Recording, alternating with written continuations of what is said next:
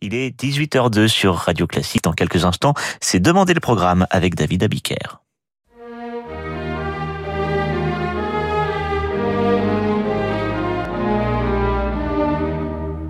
– 18h, 19h, Demandez le programme avec David Abiker sur Radio Classique. Bonsoir et bienvenue dans Demander le programme. Ce soir, je vous raconte la deuxième partie de la vie de Bach en musique et si vous avez raté la première partie, rendez-vous sur radioclassique.fr à la date d'hier. Dans les années 1720, Bach approche de la quarantaine. C'est un musicien prolifique. Il est chef de chœur à Leipzig. Une charge exigeante et fatigante. Il faut non seulement composer de la musique sacrée en quantité, il faut préparer la musique, faire répéter le chœur, enseigner la musique et le latin jusqu'au catéchisme aux élèves. Bach les surveille à l'étude, ce qui n'est pas toujours de tout repos car ils sont turbulents.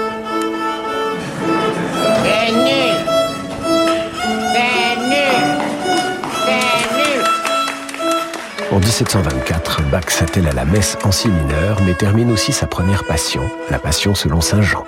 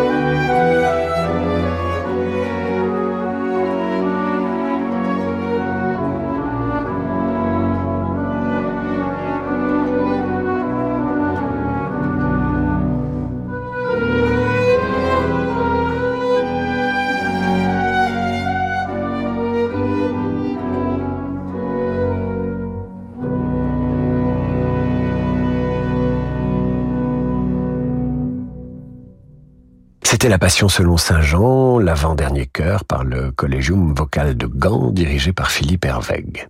Si Bach est débordé, il peut compter sur sa femme, Anna Magdalena. Voilà une femme qui lui donnera 13 enfants, mais qui va recopier ses partitions en plus du reste. Bach s'appuie aussi sur ses élèves, et le plus brillant de ses fils, Carl Philippe Emmanuel. Malgré des soucis financiers, il parvient à composer une seconde passion, la passion selon Saint Matthieu, en 1727. Il a 42 ans.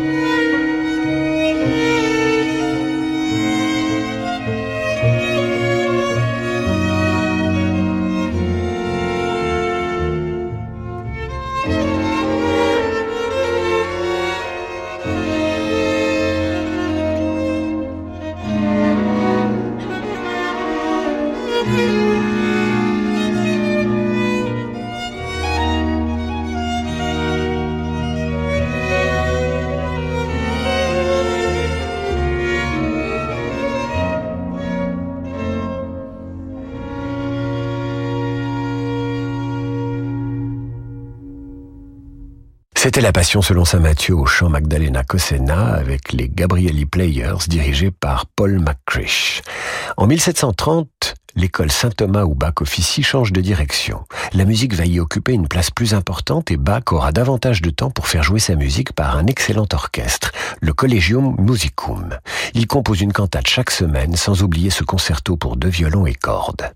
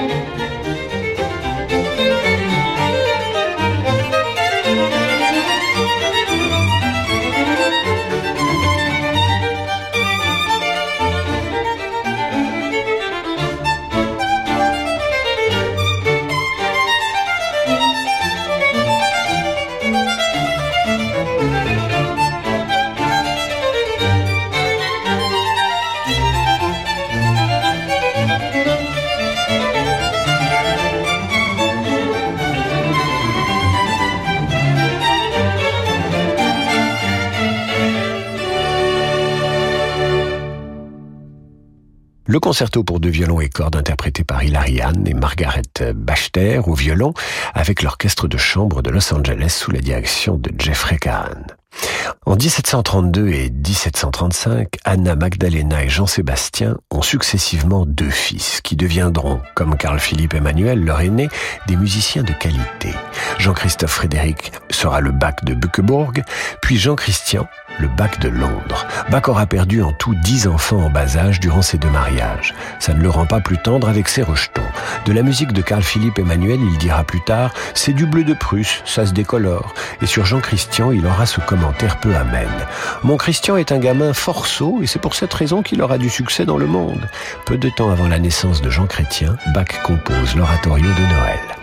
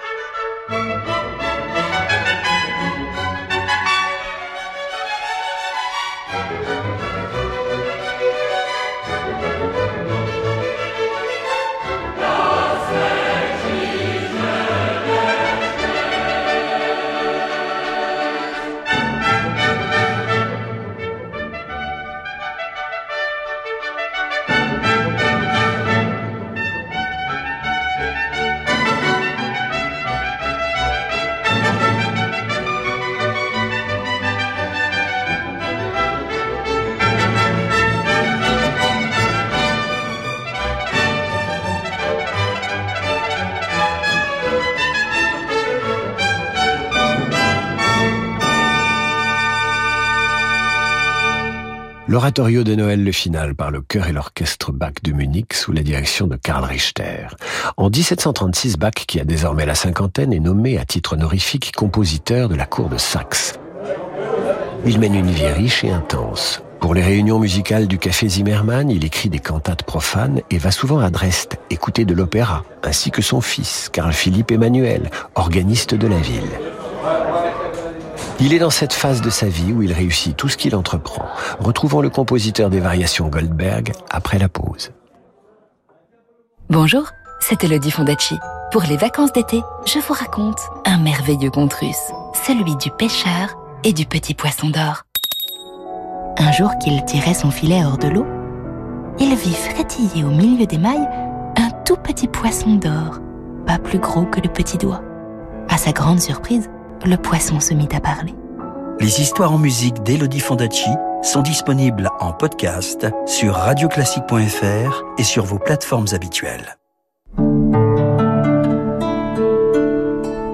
Quand le monde change et que les marchés se transforment, se projeter dans l'avenir est une nécessité. Chez Covea Finance, nous accompagnons nos clients avec un objectif, la performance dans la durée. Grâce à notre expérience et à la force du collectif, nos offres sont toujours plus innovantes pour contribuer à la finance de demain. Notre philosophie, une vision sur le long terme au service du développement de nos clients. Covea Finance, la société de gestion engagée à vos côtés. Covea Finance est la société de gestion du groupe Covea réunissant les marques MAF, MMA et GMF. Imaginez un hôtel 5 étoiles au bord de la mer, un personnel convivial et attentionné, des soins de thalassothérapie parmi les plus réputés au monde et des soirées musicales d'exception en compagnie d'Eve et de fabuleux artistes. Votre séjour Thalasso Radio Classique vous attend au terme marin de Saint-Malo du 26 novembre au 1er décembre prochain. Réservez dès maintenant au 02 99 40 75 00 ou sur thalasso-saintmalo.com. Le musée Paul Valéry invite Martial Rice à présenter ses œuvres récentes. Une exposition qui rassemble peinture, sculpture et dessin et incarne la volonté d'expérimentation de Martial Rice, son approche grave, légère, colorée, de l'art comme outil de compréhension de l'ordre des choses. Autour de plusieurs toiles grand format inédites, cette exposition donne à voir le théâtre éternel des passions humaines. Martial Rice, œuvre récente, jusqu'au 5 novembre au musée Paul Valéry à 7.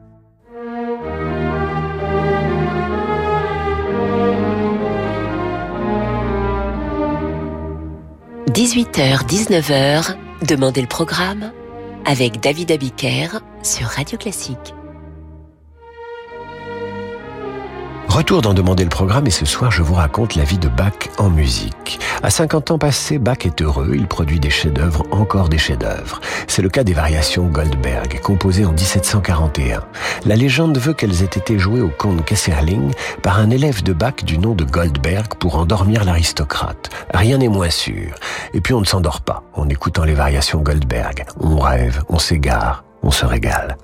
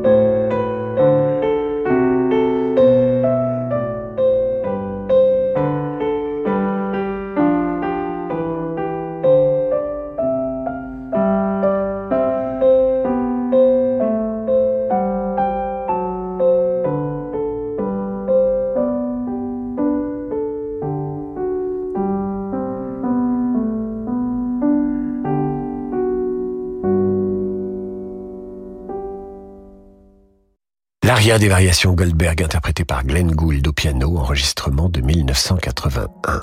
Bach produit beaucoup mais n'oublie pas d'innover. Il se passionne pour le contrepoint et transcrit des œuvres anciennes et commence à composer des variations canoniques pour orgue. Il s'intéresse au rapport mathématique entre la musique et les nombres, voilà qui va l'inspirer pour ce qui suit.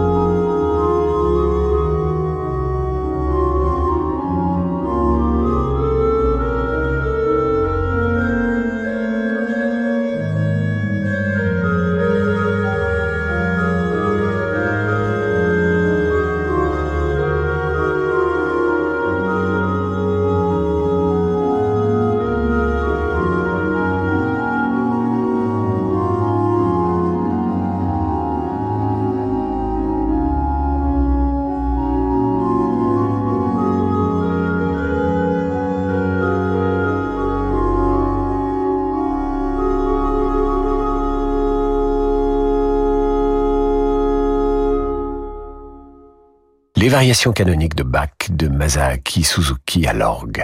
Bach est désormais une sorte de vedette et ses déplacements font l'objet de comptes rendus, surtout lorsqu'il a joué en présence d'une Altesse royale. Dans la presse de Dresde, en 1747, on peut ainsi lire ceci.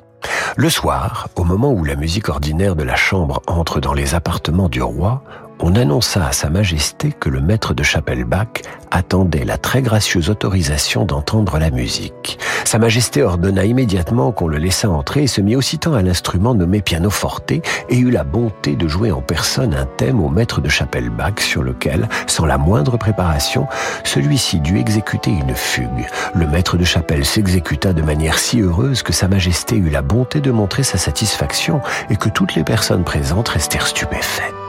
Monsieur Bach trouva si beau le thème qui lui avait été présenté qu'il veut porter sur papier une véritable fugue et la faire ensuite graver sur cuve. suivre. Pour Frédéric II de Prusse, Bach écrira l'offrande musicale.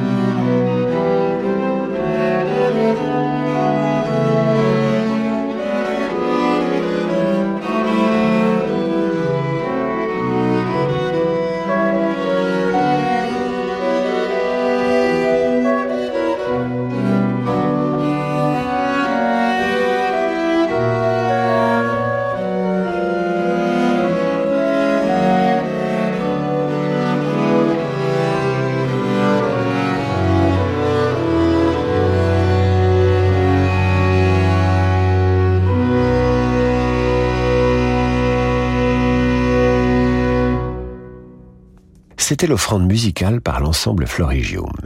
Vers 1750, Bach commence par perdre la vue, et il est aidé en cela par l'ophtalmologiste John Taylor, dont les expérimentations pratiquées ensuite sur Handel vont le rendre aveugle. Heureusement, Bach a terminé sa messe en si, commencée 25 ans plus tôt, avant que le chirurgien ne le plonge dans l'obscurité.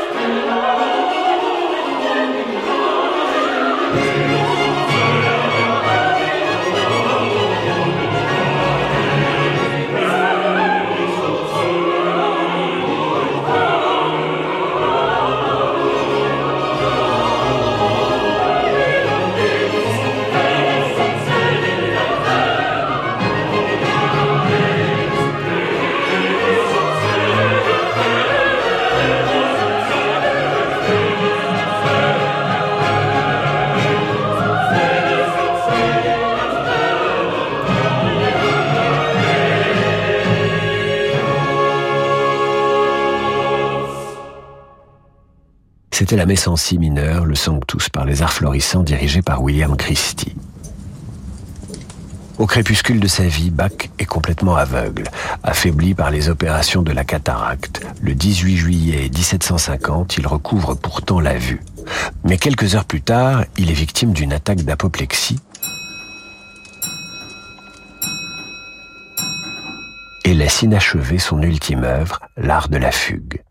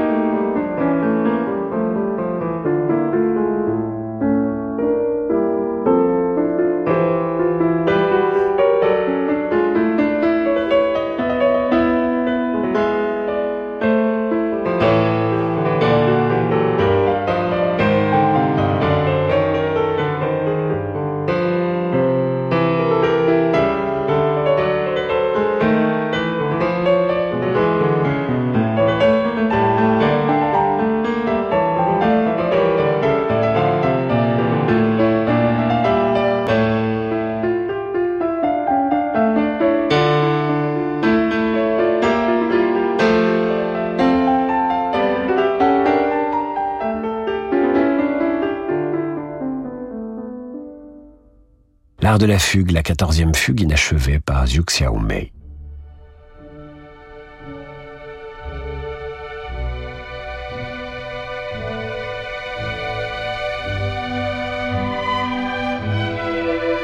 Bach quitte ce monde le 28 juillet 1750 à l'âge de 65 ans. Peu à peu, Bach va sombrer dans l'oubli.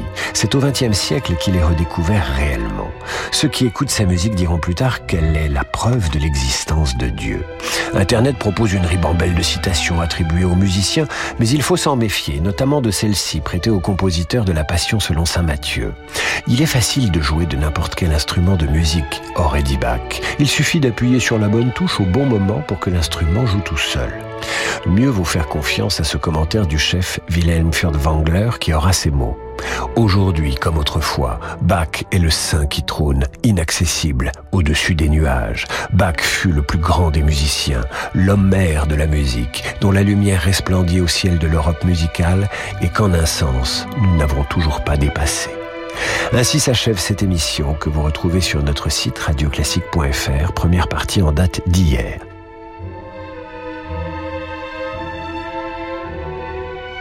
Tout de suite, c'est le jazz avec Laurent de Wild. À demain 18h pour demander le programme.